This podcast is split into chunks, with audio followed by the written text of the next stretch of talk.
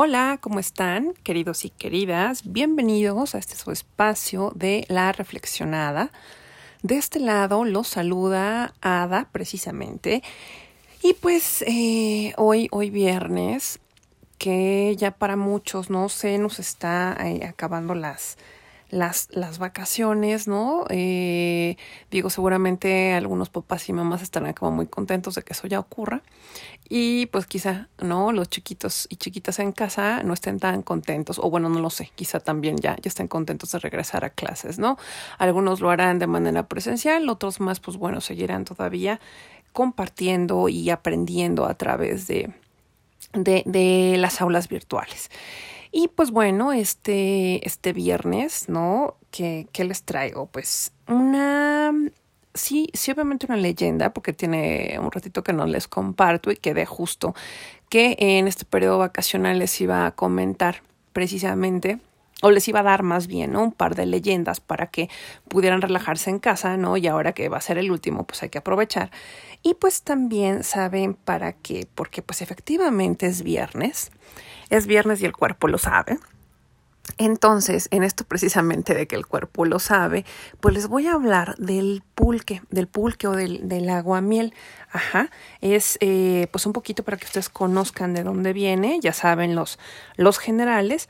Y pues sí, la verdad es que sí, sí lo tomé de pretexto de que es viernes y que vamos a tomar el, el fin de semana. Entonces, pues eh, vamos a ver, vamos a, dejar que precisamente fluya, fluya la información que les tengo que compartir hoy y que sea también pues para ayudarles a, a los papás, a las mamás a que tengan esta gran paciencia con sus pequeños y pequeñas y que sí, pues también esta, esta leyenda y esta información que debo de compartirles pues conozcan, ¿no? Eh, les ayude para conocer más un poquito acerca de este elixir de los dioses. Pues bueno, a ver, ¿qué, sabemos de, del pulque? Bueno, pues Primero que la patrona, eh, la advocación de, del maguey precisamente es Mayahuel. Y bueno, ya saben, es un término que proviene del náhuatl. Acuérdense que el náhuatl es una lengua aglutinante, que quiere decir que amontona las palabritas para formar más palabras. Ajá. Entonces se conforma de la palabra, eh, la primera es metl, que es maguey, y la segunda que es yaguali, que es redondo o circular. Entonces se refiere precisamente a esta forma de, de, del maguey, ¿no? Como es este este, pues sí, de, circular de alguna manera. ¿Qué más bueno sabemos de ella? Bueno, eh, una de las interpretaciones ¿no? que podemos hacer, ya saben, más que como traducción, como interpretación del náhuatl, es que Mayahuel es precisamente esa madre que ofrece la leche, la leche que da la tierra. Ajá. Ella, pues bueno, es la síntesis de todo el poder creador femenino, asociado también pues a todo, a todo lo terrenal y lo celestial. ¿Para qué? Pues nada más, simple y sencillamente para poder nutrirnos. Se le asocia también con la creación, con la medicina, con la alegría y la renovación. Así pues, ¿no? Tenemos que con el maguey, nosotras y nosotros tomamos ese néctar de la tierra eh, que ya está transformado en esta leche preciosa, ¿no? En este gran alimento que eh, con todos sus eh, nutrientes que ya nos está proporcionando, nos da, nos da toda la fuerza para la vida y también para darle alegría, no solo al cuerpo, sino también al, al espíritu. Mayagüel entonces es esa conexión con la tierra misma, de donde tomamos nuestro cuerpo y nuestro espíritu para abrirlo al cielo, ajá, para tener esa, esa percepción más, más abierta. Entonces acá pues también es pertinente hacerles una aclaración acerca justo de eh, del, del, pulque, ¿no? De, bueno, más que del pulque, bueno, del pulque y del tequila, pero específicamente de Mayagüel, ¿por qué? Se entiende, bueno, en algunos lugares hemos escuchado que Mayagüel es la diosa del, eh, o esta advocación del tequila, ajá, porque pues viene, ¿no? Proviene justo del maguey, pero sí tenemos que evidentemente nuestros ancestros tenían, eh, obviamente pensaban en esta cuestión de fermentación, pero estábamos hablando solamente de agua, miel y de pulque, no de tequila. Ajá. Porque aparte, bueno, el tequila se produce con agave azul y el pulque se produce con el agave salmiana. Entonces de ahí ya tenemos una diferencia. ¿Qué otra diferencia tenemos en esto? Es que la producción es completamente diferente. A pesar de que ambas lo hacen a través de la fermentación, para preparar el pulque se requiere de una bacteria y para el tequila se requiere una levadura. También, pues bueno, para preparar el pulque lo que se fermenta es esta salvia azucarada o el agua miel, la cual pues, se, pues la obtenemos cuando estamos raspando precisamente el centro de la plantita del maguey, ajá, antes precisamente de que florezca. Y lo que hacemos precisamente con el tequila para que se prepare el tequila es que con estos juguitos que se obtienen moliendo la piña del agave, es, eh, bueno, se va moliendo después de que ya se cocinó. Y después se destilan para que concentremos los alcoholes y de aquí ya se produzca un aguardiente. Ajá, obviamente ya saben, esto es una manera muy general de explicarles cómo se producen ambos. ¿Qué más? Bueno, eh, nuestros ancestros, bueno, pues bebían este octli, así es como se le conoce en náhuatl al pulque. se, se, lo tomaban, pero, o vamos, estaba permitido que lo tomaran, pero hasta después de que cumplían 52 años. ¿Por qué? Porque después de nuestros 52 años era cuando ya habíamos pasado estas cuatro grandes etapas de nuestra vida y ya se podía considerar que éramos personas sabias y con la suficiente responsabilidad para entrar en esos estados de conciencia a los que nos llevaba el pulque. Ya en esta sabiduría se consideraba que no solo los entendías, sino que también podías compartirlos a los demás. Por eso, eh, pues sí, evidentemente se castigaba a quien lo hacía antes de los 52 años. Ajá. ¿Qué más? Bueno, eh, hablando también eh, en esto, ¿no? De, por qué hasta después de los 52 años, porque no era nada más una cuestión social, ¿no? Y, de, eh, y educativa también, por lo que tendrían que decir los abuelos y las abuelas hacia la comunidad, sino también, bueno, obviamente el pool que tenía una connotación ritual que, e insisto, tiene que ver con estos estados a donde llevaba la conciencia, en esto que anteriormente les decía, que el maguey, ¿no? Eh, como esta gran representación, abría no solo nuestro cuerpo, sino también nuestro espíritu hacia el cielo. Ajá. Por eso es que, pues, obviamente, hasta después de los 52 años lo podían, lo podían hacer. ¿Qué más? Bueno, eh, tenemos también que Mayagua, ¿no? Si, si nosotros vemos una plantita de maguey, vemos cómo Mayagüel precisamente es este centro del maguey y está rodeada por las penquitas que se van entrelazando como si fueran bracitos que van floreciendo y esto que hacen pues florecen para ayudar al pueblo, para ayudar a la comunidad. Es esta alegoría de una madre amamantando a sus a sus hijos a través de este abrazo, de este abrazo amoroso. Ajá. Y bueno, pues que otra cosa que también es muy importante en la tradición es que, y eso lo van a ver incluso ustedes ahora, lo pueden ver en, eh, en los lugares que tradicionalmente se toma pulque, eh, miren, pulquerías evidentemente, eh, o la gente que acostumbra tomar pulque, es que antes de tomar el primer sorbo, tú tienes que tirar o derramar un poquito de este pulque en la tierra. ¿Por qué? O bueno, donde lo estés tomando, ¿no? En la casa, en, eh, tiene que ir este un poco de pulque a la tierra, ¿por qué?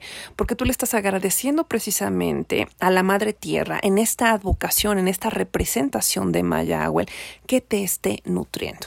Le estás agradeciendo y le estás recordando que sí, que efectivamente ese, ese néctar que ella, que ella produce para ti, para nutrirte, llegó a ti. Esa es la manera en la que le, le estamos agradeciendo. Y pues bueno, eh, hay diversas, eh, ya saben, diversas leyendas acerca de cómo es que se da precisamente que este néctar llegue a nosotros. Pero eh, creo que la más conocida es precisamente una que tiene que ver con los Itzimine y con Quetzalcoatl. Y yo que la que les quiero compartir es otra que creo no es tan conocida, pero también es muy linda. Y pues quiero que, que me pongan muchísima atención y me digan obviamente qué les parece. Esta es la leyenda del néctar del agave.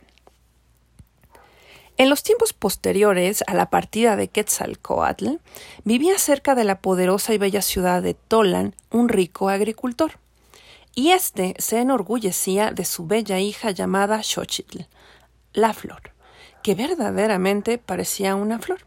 Sus mejillas eran rosadas como los pétalos de una orquídea, el cutis lo tenía suave como las flores de la rosa silvestre y los ojos profundos como las campanelas del monte. Una bella mañana, cuando el sol empezaba a acariciar con sus rayos la tierra, que despertó de su sueño, Xochitl corrió de su casa al cercano prado. Sus descalzos pies se refrescaban agradablemente con el rocío matutino, y la muchacha tenía ganas de cantar de puro placer y felicidad. Corriendo sobre el lozano y verde pasto, cortaba las flores, y de repente llamó su atención una hermosa mariposa de colores. ¡Ah! ¡Qué hermosa! La muchachita decidió que debería ser suya a toda costa. Entonces corrió detrás de ella, y sin embargo parecía como si esa querida mariposa se burlara de ella. Siempre que parecía alcanzarla, la mariposa levantaba el vuelo y volaba más adelante. Al final reposó sobre una enorme flor de un viejo agave. La flor de este cactus parecía una hermosa corona que se levantaba sobre un largo tallo. Se elevaba muy alto sobre la tierra. Xochitl se estiraba lo más que podía, pero aún parada sobre las puntas de sus pies, no alcanzaba la cima de la planta. Por tanto, decidió con valentía trepar más arriba. Cuando ya casi la tenía en sus manos, la querida mariposa levantó otra vez el vuelo. La muchacha estiró de nuevo la mano, pero en esto que da un paso en falso y ¡zas! que se nos cae en el suelo. No le pasó nada pero al caer quebró una de las hojas más grandes del cactus, las que crecía casi al ras del suelo. ¿Ya ves? Me hiciste daño. Mira cómo me maltrataste. se quejó de repente el agave. Xochitl no se sorprendió de que el agave hablara con voz humana. En aquellos tiempos no era nada de extraordinario que los animales o las plantas hablaran con la gente, así que empezó a disculparse. Perdóname, mi hermoso agave, pidió realmente apenada. No lo hice a propósito. Ya lo sé, aceptó la planta. Finalmente, yo también te piqué con mis espinas cuando ibas cayendo. ¿Te puedo ayudar? le preguntó la muchacha. No, Xochitl. Lo que pasó, pasó.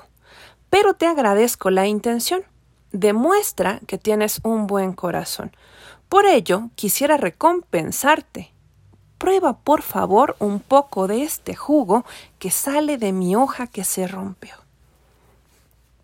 Xochitl titubeó, pero solamente por un tiempo, y luego apretó sus labios contra la hoja. Dentro de la boca fluyeron unas cuantas gotas del agradable y refrescante néctar. Apenas las bebió, la flor del agave desapareció y en su lugar, en la cima de la planta, apareció el busto de una hermosa y joven mujer de ojos claros y una abundante y bella cabellera negra. No temas, Xochitl, le sonrió la aparición, cuando vio cómo se espantaba ella. Yo soy Mayagüel, la diosa del agave. Mira, observa esta pequeña herida. Y le enseñó el pulgar de su delgada mano. Esto es solo una pequeñez que me causaste. Nosotros, los agaves, hemos nacido para regalar la sangre, y a ti, ahora que descubriste nuestro secreto, te corresponde el derecho de informar a toda la gente. ¿Quieres escucharme? Créeme, no te arrepentirás. Oh, sí, te escucho, gritó emocionada Mayagüel.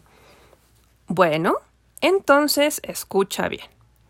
Hoy en la noche, cuando tus padres se retiren a dormir, toma uno de los cuchillos de tu padre, el más largo y con la hoja más filosa. Sal de la casa, rumbo al meridiano, allí donde crecen muchos agaves. Escoge diez de ellos que no tengan flores y quítales la hoja más grande y larga que se encuentra al ras del piso.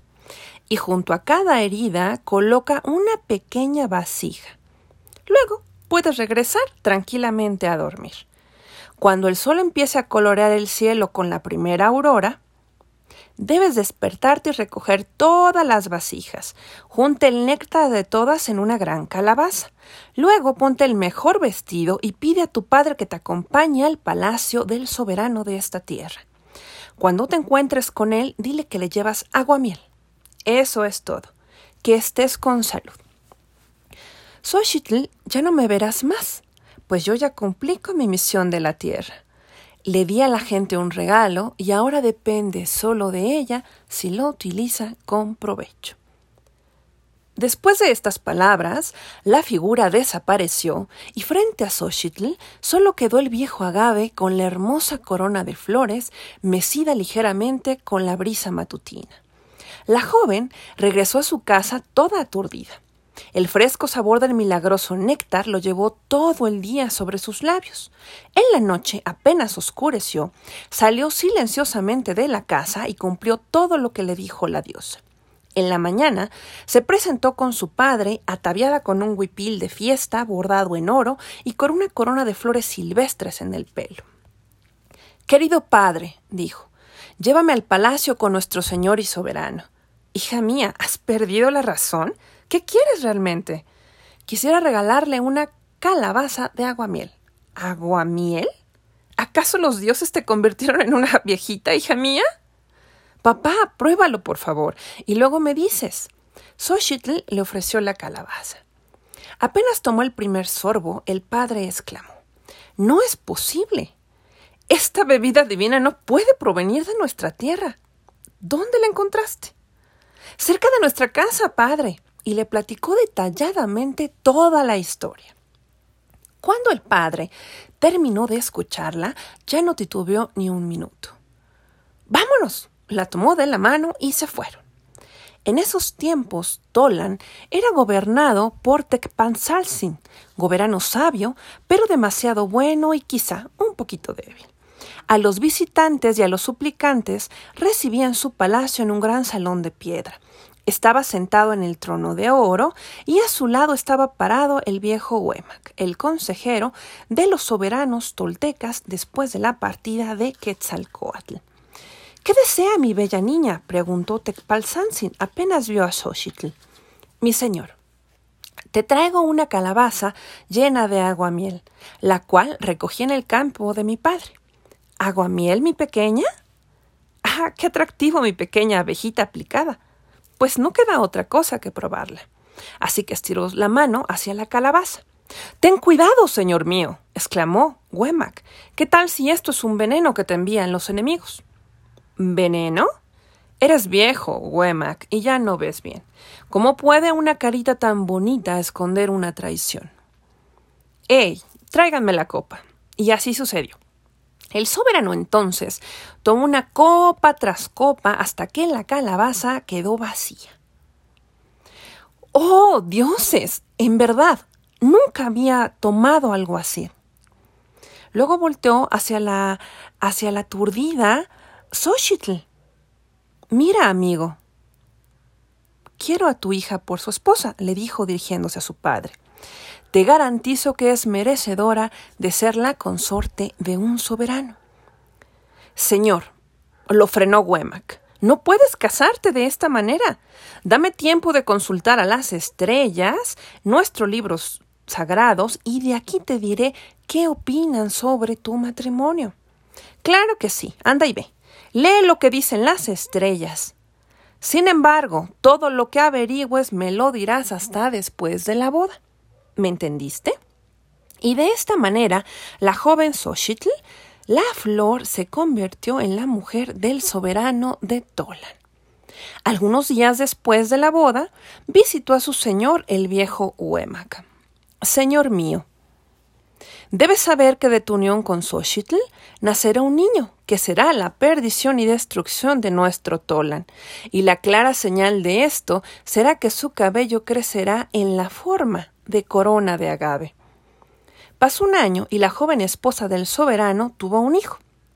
Así como lo predijo Huemac, su pelo parecía la flor del agave, pero era tan hermoso que el soberano olvidó los sombríos presagios de su consejero. El niño recibió el nombre de Meconetzin, que significa el hijo del agave. El pequeño Mekonetzin creció rápido. Al cumplir dos años ya alcanzaba los hombros de su padre. Al cumplir cinco años dominó la masa bélica, el arco y las flechas que tan bien como si fuera un guerrero ya adulto. Al cumplir ocho estaba totalmente conformado en un hombre.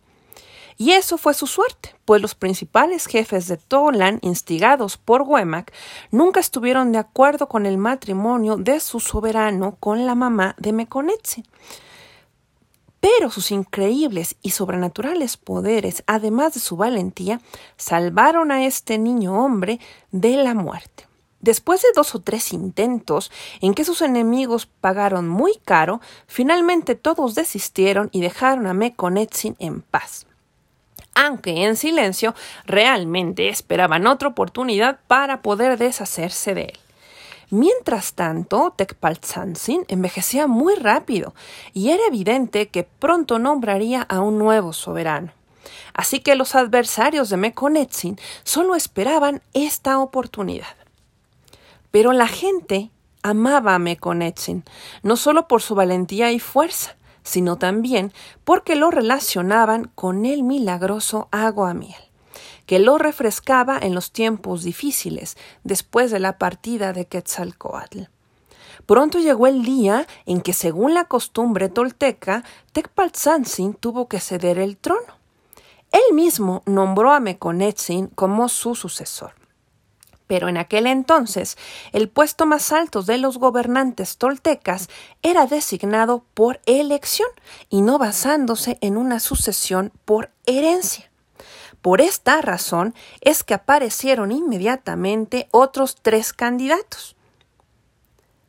Fueron apoyados por Huemac, quien se esforzaba por todos los medios en poner en duda el origen de Meconetzin el pueblo se dividió en dos bandos irreconciliables. Por fin, venciendo todas las dificultades, Mekonetzin ocupó el trono y tomó el nombre de Topiltzin.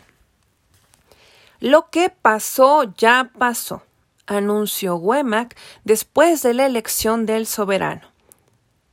En el Teamostli, ese libro sagrado, está escrito que nos gobernará Topilzin. Recíbanlo, ya que sabemos que debemos estar preparados para las pruebas difíciles que nos esperan. Los rechazados aspirantes al trono, sin embargo, no escucharon estas palabras de Wemak y se levantaron contra Topilzin y sus partidarios en una lucha armada. Entonces, Topiltzin cambió totalmente. El hombre que era muy valiente, poseía enorme fuerza y nunca buscaba pleito, excepto que fuera atacado, de repente se convirtió en una fiera sangrienta. Condujo una cruel guerra y para nada tomaba en cuenta los sacrificios humanos. Uno tras uno fueron destruidos los majestuosos palacios de la orgullosa ciudad. Cuando terminó la guerra con la victoria de Topilzin, en las calles había tantos muertos que no había lugar para sepultarlos. Llegó entonces la muerte negra, la cual tomó su cruel tributo. En forma de peste, hizo que muriera la mitad de todos los habitantes que todavía quedaban en Tola. Los sobrevivientes empezaron a emborracharse con el aguamiel, y ya, fermentado también, en el pulque y así a través de el agua miel y el pulque buscaban el olvido. Hasta el mismo Topilzin, que vivía con su, con su madre y su padre en el palacio real, enfermó. Por un momento parecía disminuir esta ferocidad bélica, pero no era así. Su sed de sangre seguía creciendo. Bajo cualquier pretexto encarcelaba a cualquiera y todos los infelices fueron martirizados hasta la muerte agotado por los vicios y las pasiones, a los treinta. Sí, a esos treinta años, Topilzin ya parecía un anciano de sesenta. Todos hablaban de él con horror y espanto. No había una sola persona en Tolan que no maldijera su nombre. El gobierno de horror de Topilzin duró medio siglo, cuando más o menos se sació la sangre humana y se volvió hacia los dioses. Profanó el altar del gran Tezcatlipoca y mandó destruir su templo. Él mismo se proclamó Dios y pidió a la gente que lo venerara con sacrificios. Esto fue demasiado. De repente, de un cielo claro cayó un rayo que alcanzó a su palacio y en un instante lo convirtió en cenizas. Luego empezó a temblar y las últimas casas de Tolan se derrumbaron. Los arroyos en las montañas crecieron a tal grado que inundaron toda la región. Y por último, los tempestuosos aires de las montañas desparramaron los restos de los entonces, de esa entonces, gran y orgullosa ciudad. Topilsin, junto con sus padres, intentó salvarse de tal catástrofe. Cuando los últimos habitantes vieron huir al desarmado, impotente tirano, fueron a perseguirlo. Los perseguidos fugitivos, sí, encabezados por Topilsin, alcanzaron la, la, orilla de un ancho río, donde un pescador en ese momento se realizaba, eh, estaba realizando su trabajo. Topilsin tomó su lancha y zarpó. Pero cuando se encontraba en medio de la corriente, la lancha empezó a hundirse. Topilsin ni por un momento vaciló y tiró a sus padres en las olas. De esta manera, a manos de su propio hijo, murieron sus padres. Cuando Topilsin alcanzó el otro lado del río, corrió a las montañas y se escondió en el interior de una cueva. Sus perseguidores, sin embargo, pronto encontraron la entrada. Debemos hacerlo salir con humo. Él solo saldrá si no quiere asfixiarse, decía Huemac, y así lo hicieron. En un instante ardió frente a la entrada de la cueva un gran fuego. El humo que penetraba en el interior de la cueva de repente empezó a tener parecido a una joven mujer. Los guerreros se quedaron petrificados cuando reconocieron a la diosa Mayawel. Deténganse, desdichados.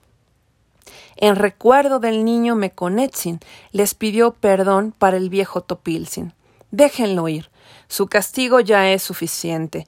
Por mil años deambulará por el mundo y será desdichado el hombre que se encuentre con él que su vida sea un ejemplo para ustedes y les haga ver lo que trae consigo el agua miel, una corta, alegre y bella infancia, una corta edad de madurez y osadía y una muy larga vejez, llena de vicios y de vergüenza.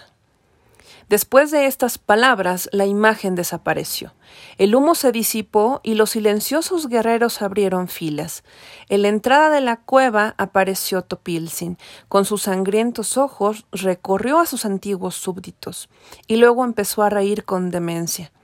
Pronto desapareció entre las rocas y su demente risa, aún por mucho tiempo, laceró los oídos de todos. Y así pasa hasta la fecha. A quien se topa con Topilsin y se entrega a la magia del agua miel y del pulque, primero vivirá un corto periodo de alegría, uno todavía más corto de fuerza y valor, y terminará en la ruina, acabado por la pasión y el vicio. Ese será su inalterable destino. Siendo así, en este fin de semana, si van a tomar con estas recomendaciones que ya nos deja Mayagüel, un poco de pulque, que sea eso, solo un poco de pulque, agradeciéndole este, este nutrimento que nos da y sí, para conectar de una manera muy espiritual con lo que nos tiene el cielo. No me voy sin antes recordarles que me sigan a través de mis redes, ya saben, por Yucoyotl en Facebook, Twitter, Instagram y también que pues me sigan por acá en La Reflexionada a través de Anchor y de Spotify. Y pues que sea un maravilloso fin de semana. Les mando un enorme abrazo, un gran beso y nos vemos por acá la próxima semana en otro espacio más de La Reflexionada. Bye.